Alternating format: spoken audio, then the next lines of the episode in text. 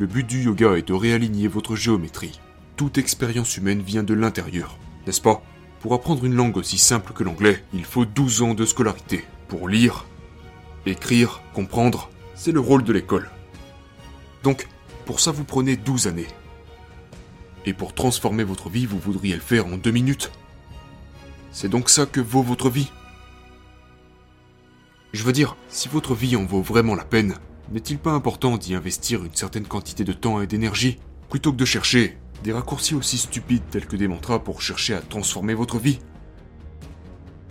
Ça ne fonctionne pas comme ça.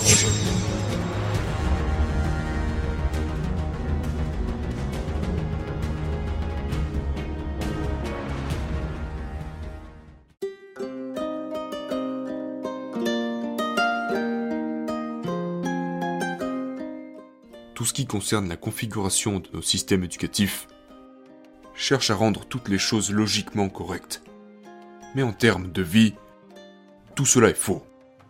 Les mouvements Les mouvements physiques Non, la façon dont vous utilisez votre intelligence. Pouvez-vous parler du physique? Parce que quand vous étiez un jeune garçon, vous avez commencé la pratique du yoga. Et j'aimerais que vous définissiez ce qu'est le yoga. Parce qu'il y a la version occidentale du yoga mais j'imagine que la vôtre est différente. Peut-être qu'on devrait commencer par Qu'est-ce que le yoga? Eh bien, aujourd'hui, de là où vous venez, le yoga signifie que vous devez ressembler à un vieux reste de nouilles. Le mot yoga signifie union.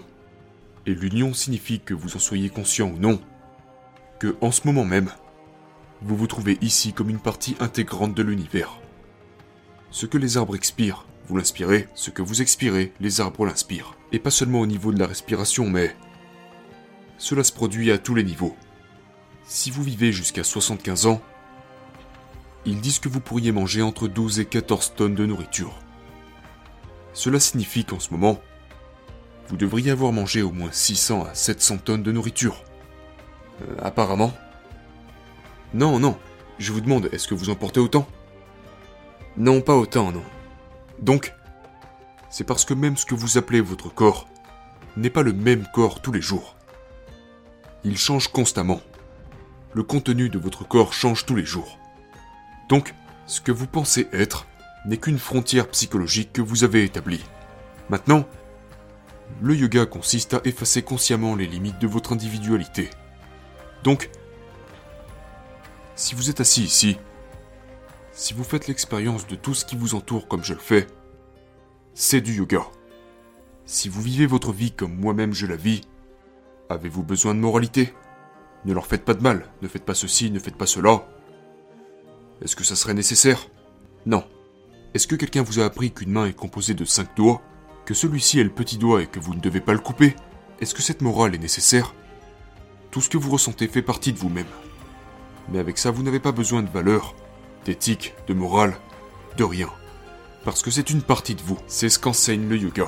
Vous expérimentez toute chose comme étant une partie de vous-même. Maintenant, lorsque quelqu'un expérimente l'univers tout entier comme étant une partie de lui-même, alors nous disons qu'il est un yogi. Comprendre le physique est une chose importante. Car après tout, vous êtes enfermé dans ce physique. Vous ne pouvez pas en sortir. Donc un aspect important de la raison pour laquelle il y a une dimension physique au yoga est que Ceci est la science de l'alignement de votre géométrie. De votre géométrie individuelle avec la géométrie cosmique. Quand une certaine géométrie est congruente avec quelque chose de plus grand, elle devient cette chose. Elle fonctionne de la même manière. Donc, dans ce sens, vous essayez de réorganiser votre géométrie afin qu'elle corresponde avec la géométrie cosmique. Le but du yoga est de réaligner votre géométrie. C'est pourquoi je rappelle constamment aux gens que peu importe la raison pour laquelle vous faites les bonnes choses.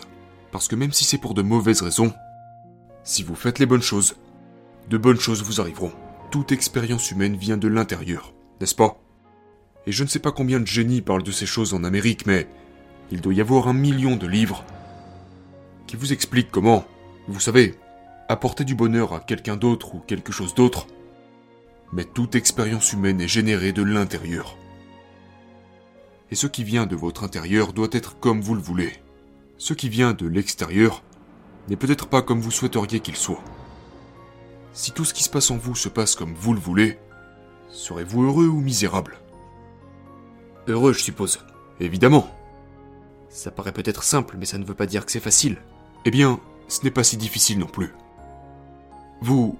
Vous savez, la plupart des gens voient la complexité comme de l'intelligence. S'ils font des choses complexes, ils pensent qu'ils sont censés être intelligents. Prendre quelque chose de simple et le rendre difficile, ce n'est pas de l'intelligence. Mais prendre une chose très complexe et la rendre simple, ça c'est de l'intelligence. Donc, le mauvais sens de l'intelligence est déformé dans l'esprit des gens. Ils pensent que s'ils font de chaque solution un problème, ils sont intelligents. Non, non. L'intelligence, c'est trouver une solution à chaque problème.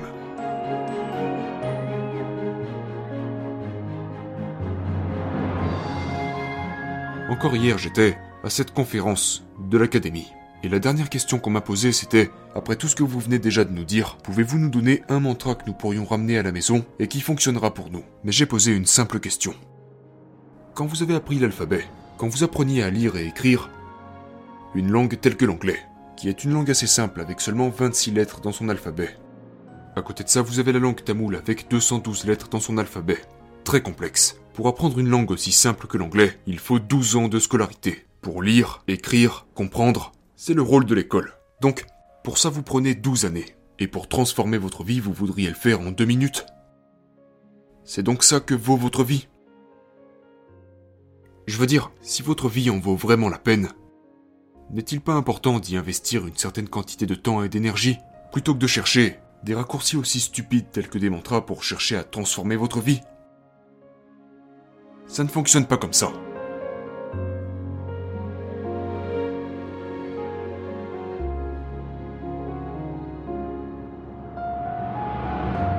Soit vos pensées vous appartiennent, soit vous appartenez à vos pensées. Il faut vous décider. Est-ce qu'elles peuvent être dangereuses, ces pensées? Elles ne sont pas dangereuses. Elles sont fantastiques. Mais le truc c'est que des choses fantastiques qui sont mal gérées peuvent vous tuer. Une voiture peut vous tuer, n'est-ce pas? Pourtant c'est une chose merveilleuse une voiture. C'est devenu indispensable. Mais si vous conduisez de manière irresponsable, vous allez vous tuer. Et chaque capacité est comme ça.